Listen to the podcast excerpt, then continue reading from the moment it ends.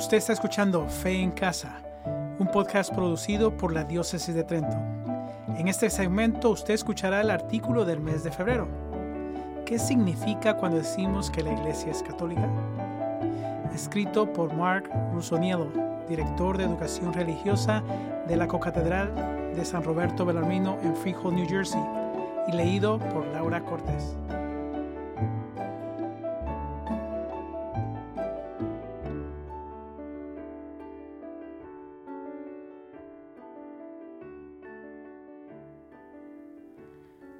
La mayoría de nosotros, nuestra experiencia de iglesia con una I minúscula es nuestra comunidad parroquial local, ya sea que eso significa misa al domingo, sesiones de educación religiosa, actividades de justicia social o el picnic parroquial. Entendemos la iglesia con la I mayúscula como el cuerpo de Cristo, al que pertenecen todos los católicos bautizados. Muchas familias, especialmente aquí en la diócesis de Trenton, mantienen una profunda conexión con una parroquia en otro lugar, porque se han mudado de Nueva York, Brooklyn, el norte de New Jersey, y muchos más. No es raro escuchar la gente referirse a mi parroquia y referirse a una iglesia diferente de aquella donde participan en la misa cada semana. Es tan importante como esta conexión local es para nuestra vida de fe. También debemos ser conscientes de que la Iglesia Católica existe en todas partes, con la misión de difundir la palabra de Dios universalmente al mundo. De hecho, la palabra católico del griego significa universal. Según los números presentes, aproximadamente una de cada ocho personas en el mundo se identifica como católico romano. Esa es una cifra extraordinaria y es una gran familia de fe al que pertenecemos. De vez en cuando se nos recuerda que la iglesia es mucho más grande que nuestra comunidad parroquial. Al mismo tiempo, estos recordatorios como una noticia sobre el viaje del Papa Francisco a algún lugar o una controversia eclesial que salta a la esfera política. Pueden ser simplemente un destello en el radar de nuestras vidas, ya sobrecargadas de información. Uno de esos recordatorios que no debería olvidar tan rápidamente ocurrió a fines del 2022.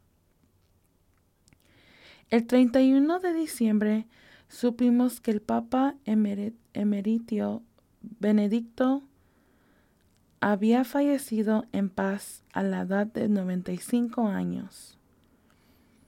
Recuerda de que fue llamado Papa emeritio porque renunció a su cargo.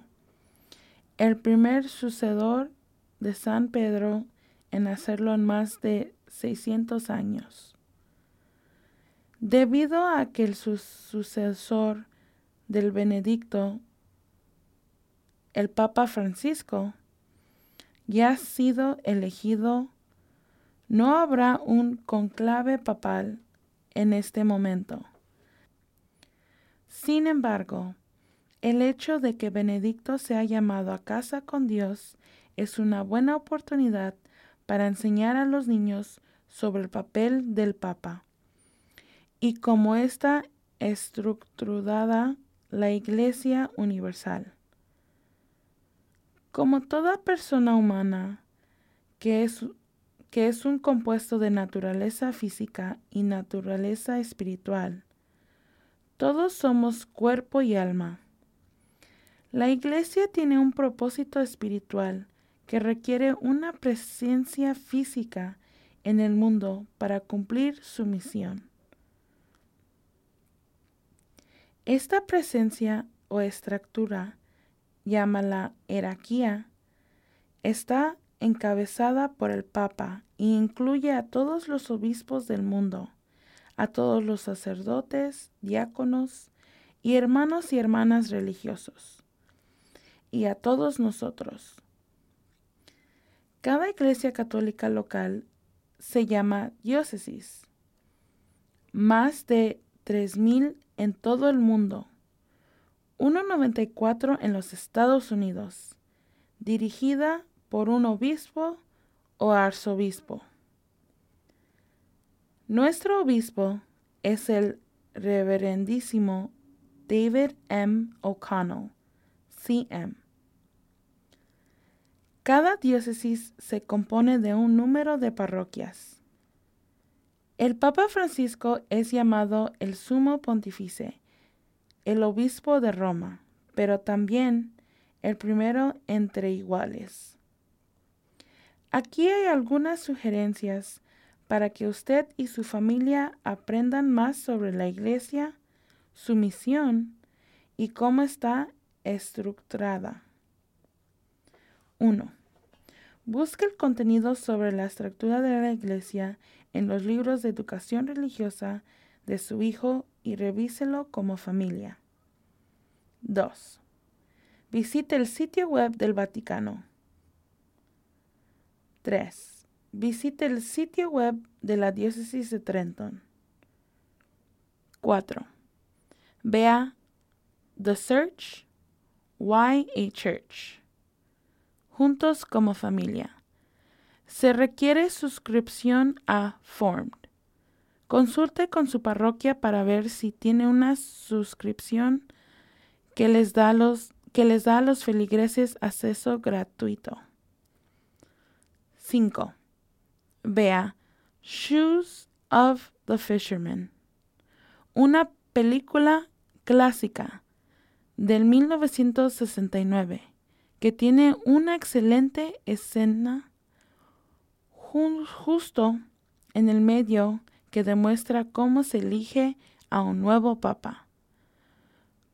Consulte con los medios de comunicación para alquilarles.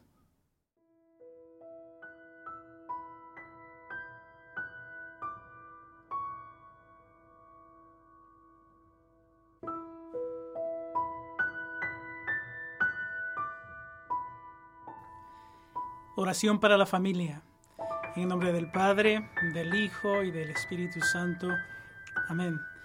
Oh Dios, Padre nuestro, en Jesús llamas a todas las familias y hogares cristianos a ser signos de la fe viva.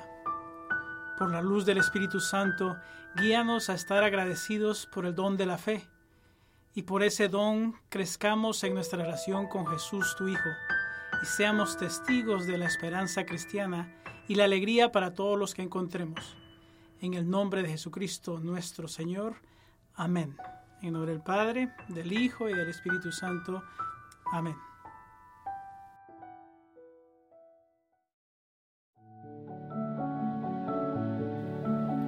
Usted ha escuchado Fe en Casa.